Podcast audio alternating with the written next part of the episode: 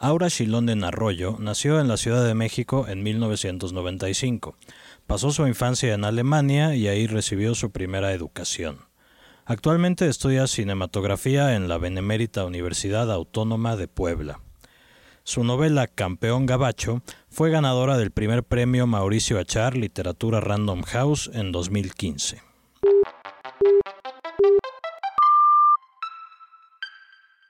Esto es Primeras Letras, un podcast de letras libres. Abeja grande pica tu culo, dice la negra mientras pasa enfrente de mí. Yo sigo sentado en la banca del Parque Wells. Ya es de noche, no tengo ganas de nada. Los camejanes que sobrevuelan la madrugada aún no han llegado.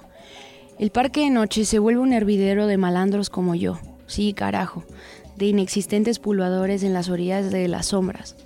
La negra arrea su carro metálico un poco más hacia la fuente pequeña, donde hay unos arbustos y el pasto es más tupido. Saca unos cartones de sus triques, los tiende en el suelo y luego se tumba sobre ellos. Jala con una mano el zarape deshilachado y se tapa con él. Cariculo, repite. Abeja pica tu culo. Suelta una risa loca, luego gruñe. Duerme en paz. Cierra los ojos. ¿Qué voy a pegar los fucking ojos? me digo, si traigo el alma colgando de los huevos. Miro a otros más de cerca, cabeceando la noche, desarrapados, vagabundos. De día las lagañas de la ciudad son borradas por el friso de los anuncios kilométricos, por autos brillantes y personas bonitas. De noche, cuando solo quedan los rumores, los drogos, yonkis ilegales, morros, camejanes, pirulos y camegüeyes, nos materializamos en demonios aplastados por nuestra raquítica insolvencia. Puta madre, yo lanzándome la chingada para no ahogarme. Me encorvo porque un chiflón de aire repta por entre los árboles y me dobla los poros. ¿Qué onda, vato? Esa banca es nuestra. Me dicen cuatro pirulitos caguengues. Si estuviera de humor tendría que amortajarlos a madrazos para que mostraran respeto. Pero ya tengo demasiados aguijones en la fucking cara. Me levanto y dejo que hagan su roncha alrededor de la banca. Eso, puto, vayas a chingar a su madre. Me gritan a mis espaldas. Turuntuneo sobre las piedras hasta ver el árbol donde me he sentado tantos domingos a leer. Llego a su base y me derrumbo a los pies de su raíz. Desde ahí miro todo el parque. Unos chivatos andan rondando en patineta, hacia el oriente bajo. Las farolas anaranjadas llenas de polillas gargolescas. Se oyen sus carcajadas y sus fogs cuando derrapan y se embarran al piso, dejando pedazos de pellejo entre sus piruetas. Luego se levantan tan como si nada y vuelven a emprender sus deslices a toda carrera, una y otra vez. Hacia el otro lado, donde las farolas están fundidas, están los candimenes pengladores, junkies, vendeporros. Ahí pasan los autos, estacionan tres segundos, mientras compraventan carrujos de marihuana o grapas de coca, aumentan foquiminas de crack, y luego surcan de nuevo las calles con un speed afilándoles las narices. Yes, ne, la fucking miseria anida en todas partes. O yo qué carajo sé. Porque de los acelerados yuppies a los pupérrimos descosidos hay una fucking catarata de mierda. Porque veo pasar en ese momento un morro rastrapalero llevando una bolsa de solvente que insufla y desinsufla sobre sus fauces abocardadas. Si me duermo me lleva la chingada, pienso. Porque es como irse de nalgas al infierno. Me recojo sobre mí mismo, abrazo mis piernas con los brazos pelones. Solo me falta el puto sombrero de charro y el jorongo para volverme una estatua andrajosa. Entrecierro los ojos nomás porque ya los traigo casi cerrados, de la madriza y la desvelada. Porque aquí hay que dormir con los ojos abiertos para que no pase nada. Porque no puedo, ya no necesito pensar más. Y entre más lo cierro, más veo a la chivata. ¿Acaso el puto amor siempre es una lluvia de espejos que nos devuelven el reflejo de nuestro vacío? Quiero volverme invisible, para que se vaya la chivata de mi cabeza. Desmaterializarme para desmaterializarla a ella. Ya no aguanto más su peso dentro de mis pensamientos. La veo sonriente, atravesar cada fibra de mi coco y despellejarme por dentro. Ah, esto que siento me cala. Respiro profundo y poco a poco me voy desguanzando. La noche se pone cada vez más tiránica y su niebla me va venciendo. Empiezo a caer lento, enmarañado, circunflejo entre sus apoquinados brazos. Me voy, me estoy yendo. Ya me fui. Siento un golpe en el hombro. Todavía está oscuro y sigue la noche andando. Ahora sí estoy quebrado. Siento de nuevo una estocada un poco más fuerte en el hombro. La inflamación de mis fanales ha cedido el paso a las fucking lagañas de acero. Siento toneladas de pegamento en las pestañas. No puedo abrir los ojos. Un tercer golpe en mi hombro me recorre todo el antebrazo hasta salpicar mi clavícula. Hey, hey, tú. Not sleep in the park. Oigo entre sueños a lo lejos. Yo estoy como ciego, como una estúpida marioneta que se ha quedado sin hilos. Hey, hey, hey. Y me golpean por cuarta o quinta vez en el hombro. ¿Está dead? Oigo un acento latinflor. Y es, guacha, parece que no respira. Contesta otro. ¿Tendrá money? I don't know, pero lo basculo. Al sentir sus garras recorriendo mi esqueleto, me retuerzo como lombriz, bajo una lluvia de sal. Carajo, putos, déjenme dormir. Pero ya he roto mis cadenas o clunas y los ojos se me abren como unas quesadillas. Me dejan de toquetear. ¡Fuck! grita el toqueador Latinflor. ¡Está vivo! Hey, hey, boy, you don't sleep in the park. Abro más los ojos amodorrado y veo a dos guardias de security o de la polis. No los distingo bien. Chingada madre, lo que me faltaba, pienso. Antes de que me cargue el payaso decido enfrentarlos. Total, más abajo ya no puedo caer. No me chinguen ni todos esos fucking cabrones que están jeteados ahí. Les digo sin mirar sus toletes afilados con los que me han estado estocando. Dan un paso hacia atrás, inciertos, como inseguros los de security. Llevan sus uniformes y sus fucking cascos. Unos radios al cinto y sus botas radiantadas. Parecen marcianos. ¿Do you have money? ¿Qué qué? ¿Qué hay que pagar por sleep here, vato de mierda? What? Money. Y se raspa el dedo pulgar con el índice. Ya me chingaron mucho este día, putos, a la verga, de aquí no me muevo. Les digo. Veo cómo dan otro paso hacia atrás, todos firulados, como asustados. Así es, fucking putos, sáquense a la verga que tengo un chingo de sueño. Dan otro paso más hacia atrás. Se miran entre ellos a los ojos como dos fucking enamoradas. Fuck, dice uno. Fuck, dice el otro. Luego con una cantábrica mirada cargan contra mí con sus estiletes sus banderillas, como si yo fuera un puto toro de lidia. Levantan sus tonfas demoledoras y me dan mis cates, uno tras otro, sobre la espalda, los hombros y en la cholla. Un toletazo certero atrás de la chirimoya me desconecta. Me ponen artísticamente, amorosamente, a dormir como un puto bebé al pie del árbol de la noche triste. Fuck. Sí, uno no lo sabe, nunca lo sabe, pero todavía hay más abajo. Siempre hay un más abajo donde caer, un abajo más profundo, cavernoso, como una tumba donde reposan los gusanos. ¿Estoy muerto? Pregunto entre sueños, tumbado panza arriba, como ve el rostro de la chivata inclinado sobre mí. Me duele el cuello, me duelen los brazos, me duelen las patas y el rabo. Ya es de día, no sé la hora, todo está brillante. Eh, cariculo, dice la negra. Este tiene coco de piedra, en eso siento un gran lengüetazo en la frente, como si me estuviera lamiendo las heridas un fucking ángel. Levanto la mirada y veo que un gran pastor alemán me olfatea. Candy, no, ordena la chivata.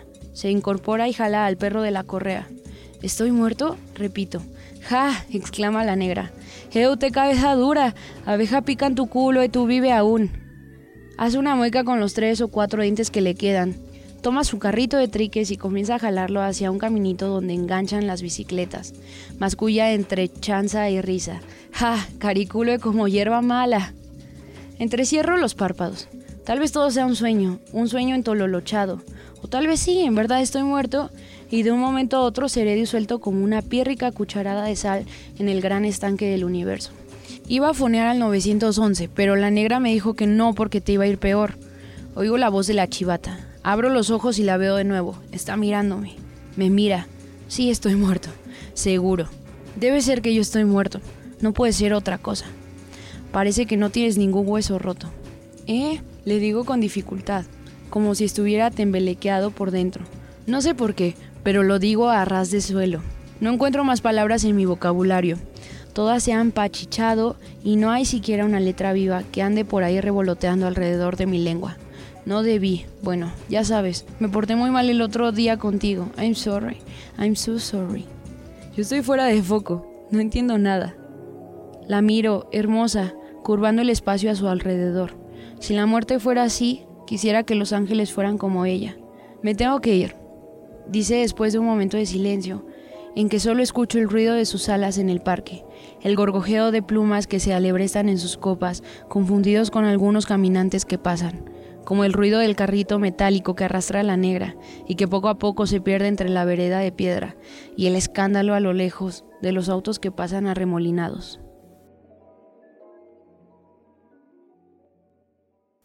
Pues muchas gracias, Aura Shilonen Arroyo, por esta lectura de Campeón Gabacho. Este fragmento que leíste es del principio del libro. Em, un poco la circunstancia es que Liborio, el personaje principal, está en este parque, pero cuéntanos un poco cómo llegó al parque y sobre todo qué pasa después. Ah, pues Liborio llega al parque porque él trabaja en una librería, entonces él llega porque ya, ya no puede trabajar en la librería, pues la la destruyeron y pues toda la, la, policía está ahí, entonces él pues tiene el miedo de que llegue la migra y lo regrese, lo retache aquí a México. No, no tiene un lugar donde, donde llegar a, a dormir. Y pues lo único que encuentra amigable y que conoce es el parque, entonces pues ahí se echa una siestecita donde pasa todo esto pues él ya, ya conoce a la negra porque la ha visto antes y siempre le anda, le anda ahí picaquedito la negra con algunas, pues le, le grita cositas, pero pues él no le toma tanta importancia. Y a la chivata, pues es la luz de sus ojos, es la persona que se enamora a primera vista. Y pues ella la, ya la conoce, pero por eso piensa que está en un sueño, porque jamás había estado como en tanto contacto con ella porque la, las únicas veces que la que pudo hablar con ella o que la vio fue para defenderla y ella pues le dijo que no necesitaba héroes. Y a él le va muy mal por estar defendiéndola. A él le va mal por todo. por nacer le fue mal. Ni siquiera padre estuvo y creo que eh, por eso se llama campeón gabacho porque campeón no es algo material, ¿sabes? No, no eres un campeón por ganar dinero o por tener todos los autos del universo ni una gran mansión. Eh, yo me refería al título porque para mí Liborio lo que quiere es ser amado, lo que nunca tuvo, ¿sabes? Es un chico que, mm, pues al ser inocente no, no, no tiene otro remedio más que defenderse la vida a golpes. Entonces es lo que hace. ¿Cómo, ¿Cómo te defiendes en la vida si no hay ningún manual que te, sabes que debes irte por este caminito o por acá? Es un poco como personaje de novela picaresca, ¿no? Ah, sí, eso, eso es muy importante. Casi nadie toca el tema del humor.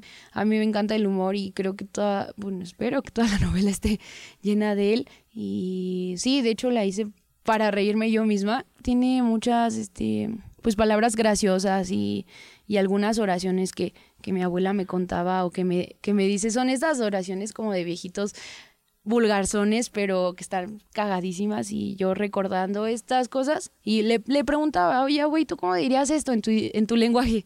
Entonces ya, ya como que me hacía una, una, pues me daba referencias y estaban muy graciosas y yo las ponía dentro de la novela. ¿Qué más pasa ya después de, de esta escena que, que leíste? Eh, cuando él es atacado, bueno, cuando lo golpean, una señora lo graba y sube su video a YouTube. Este, entonces tiene como muchas miles de visitas. Lo ven unos tipos que entrenan boxeadores y lo van a buscar a la librería, lo encuentran y él pues luego, luego a los golpes porque se defienden, ¿no? Lo contratan de sparring, el ayudante de el que recibe todos los golpes del boxeador. y como lo meten al ring sin explicarle nada, ni le dicen que se ponga los guantes, pero él ni siquiera sabe ponérselos, ¿qué hace? Se defiende. Entonces, al defenderse, lastima al, al boxeador, a, a, su gran boxeador de estos cuates, y sale huyendo porque le, pues, le da miedo. Entonces, pues pasa por muchas cosas. Creo que Liborio madura en toda la novela bastante porque todo lo que no tuvo a través de, lecturas que él hace lo porque pues, trabajar en una librería qué haces ahí si no si no la aprovechas aparte la relación que tiene con el chief creo que es muy muy divertida y graciosa porque él sí lo deja hacer cosas y e incluso él es quien le dice oye sabes que ya ponte a leer uno de de las cosas más llamativas es este juego con el lenguaje Tú dices que, bueno, tuvo que ver en parte con expresiones que aprendiste de tu abuela. Supongo que no nada más de eso, pero es un lenguaje que, que de pronto se parece al spanglish o al ingleñol, como dice ingleñol. Em, de pronto no se parece a eso. Uno, uno podría pensar, eh, a partir de leer el libro, que, que, es el lenguaje que Liborio se inventa a partir de esta cosa de todos los libros que va leyendo, a lo mejor. Pero, ¿por qué no nos cuentas de dónde salió? No había pensado que Liborio se... Esa es la primera vez que me dicen que piensan que Liborio se lo inventa, pero no, según yo, se supone que este lenguaje así es allá, en este mundo ficticio. Yo, pues soy de la generación en, las, en la que todo el mundo escribía así como, como con las patas. Bueno, todo el mundo en mi generación. Y de repente comenzó este bullying como cibernético hacia nosotros y ya debíamos escribir todo correctamente y formal y con puntos. Y, y pues al escribir todos iguales, perdimos pues nuestros colores, nuestros matices de, lenguaje, de toda nuestra cultura en el lenguaje se ha, se ha, estado perdiendo porque ya no sabíamos si, si hablaba un mexicano o un colombiano o un español. O sea, todo se parece ya totalmente. Y yo pues al, al tener unas cuantas páginas de esta novela, comencé metiendo, no recuerdo cuál, pero fue un chiste de mi abuela y sonaba muy divertido porque yo le daba a leer a, mi, a mis familiares, así como cinco cuartillas o algo así. Y cuando metí ese, pues se rieron y entonces dije, ah, pues está padre, ¿no? Y entonces comencé a meterlos más. Pero el lenguaje, hay palabritas, o sea, sí existen, solo que ya no las hemos escuchado. Hay muchas personas me dicen, ah, eso ya tiene años, del año del caldo, ya sabes, ¿no?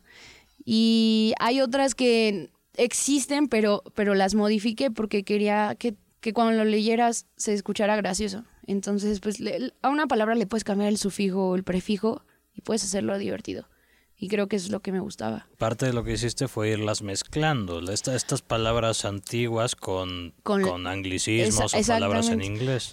Pues sí, pero son palabras como muy básicas las del inglés. O sea, no hay, no, no hay ni siquiera este. O sea, no hay, no hay una frase completa en inglés, no, no. Es como hacer un mole de todo, pero. Exacto. Y ponerlo, pero sí, sí, fue algo así. Platícame un poco más de eso, de, cómo fue el proceso de irla escribiendo. Pues comenzó porque mi abuelo le dio un derrame cerebral y quedó hemipléjico. Mi abuelo se llamaba Liborio y él tenía un montón de anécdotas, pues porque hizo muchas cosas cuando fue adolescente y adulto. Les dije a mis familiares, oigan, es que está muy feo que se pierdan todas estas anécdotas y que nuestros hijos o, nuestros nietos no, no puedan, pues no sepan quién, quién fue eh, su, su, bisabuelo Liborio, ¿no? Y pues yo les pregunté a mis tíos y a mi mamá, oye, ¿a ti qué te contaba? Porque a mí me contaba muchas cosas, pero no todas. Pues obviamente no se iba a acordar ni nada. Y ya, pues las, las puse en papel, pero eran simplemente anécdotas y algunas estaban muy, muy divertidas. Y entonces ellas, pues como que las seleccioné o no sé, y la, les agregué muchísima ficción. Obviamente no, no, no es como, este libro, yo diría que sí es como 80%, no, 20% de realidad y 80% ficción, porque si no, no podría hilarlas, pues, todo lo que le pasa a Liborio.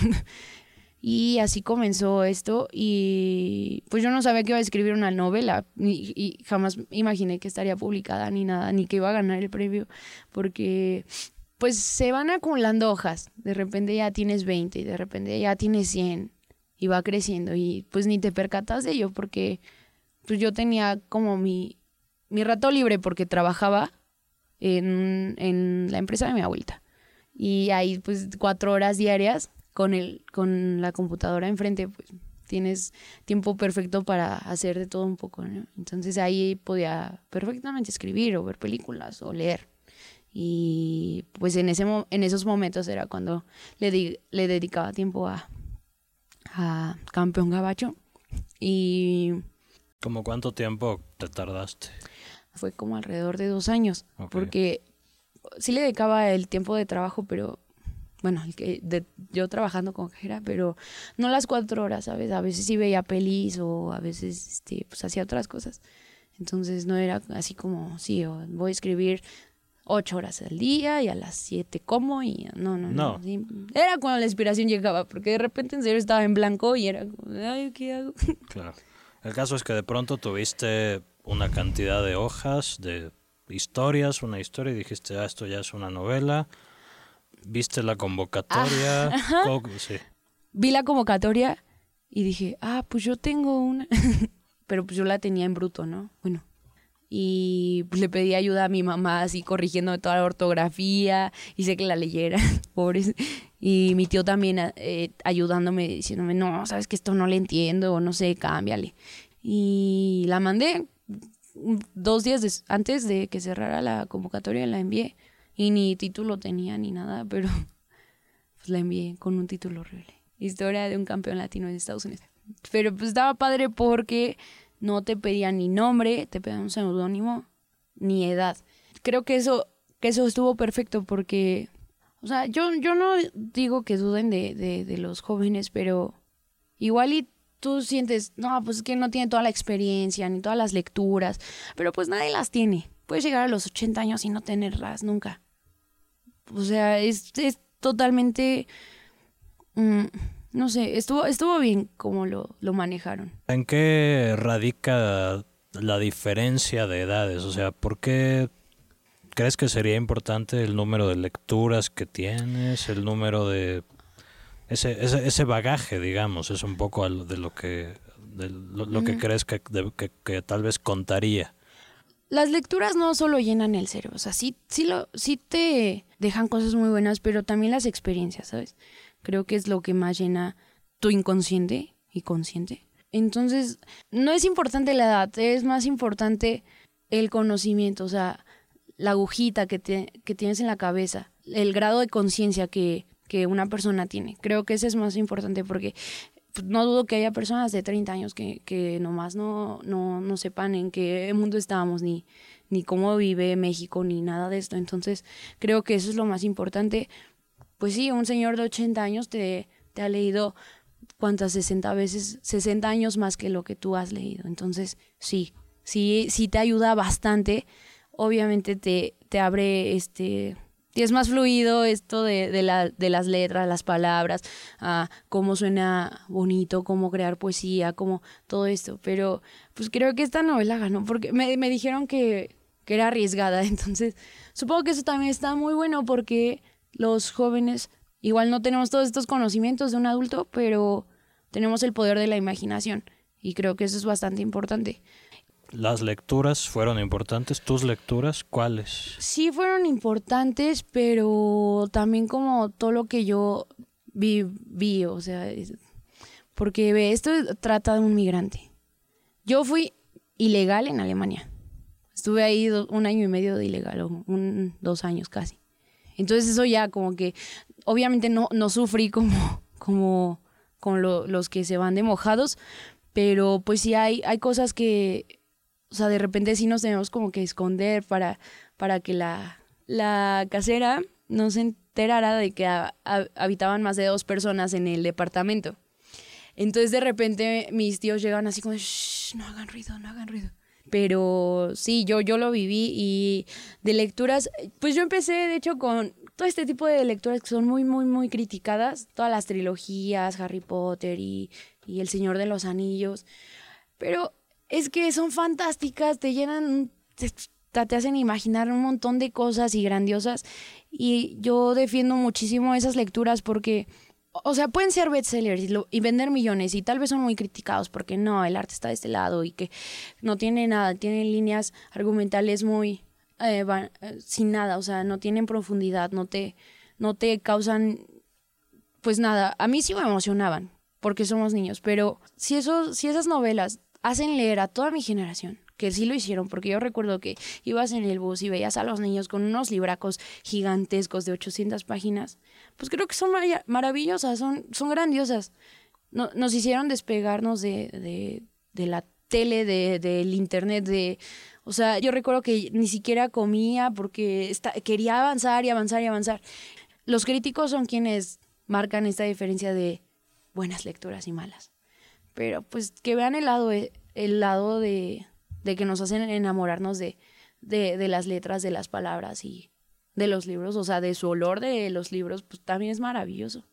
¿Quieres seguir escribiendo? Esto es el principio. Pues estudio cinematografía, entonces la escritura y el cine van perfectamente de la mano, están totalmente unidos porque para una buena película debe haber un buen guion atrás, ¿no? Y pues claro que ahorita son como guioncitos de una página para hacerlos caseros, pero pues sí, los, eh, los escribo y también como me gustaban todo esto de las trilogías, todo eso, yo cuando cuando terminé este, este libro dije, ah, pues ¿por qué no? O sea, ahorita adolescente, en el segundo adulto y en el tercero vejez, ¿no? De Liborio. Pero pues sí, es, es como algo que ahí va, ahí está rondando mi cabeza, pero sí, sí, no me molestaría seguir escribiendo y yo creo que lo voy a hacer. Pues muchas gracias. No, gracias a ti. Aura Shilón en Arroyo estuvo leyendo Campeón Gabacho, que acaba de ser publicado por Random House Literatura.